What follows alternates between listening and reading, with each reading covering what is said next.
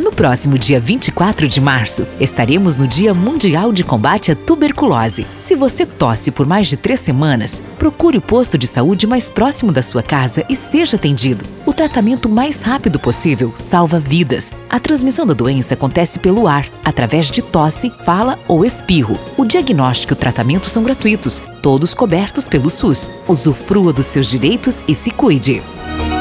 Informou Governo de Mundo Novo.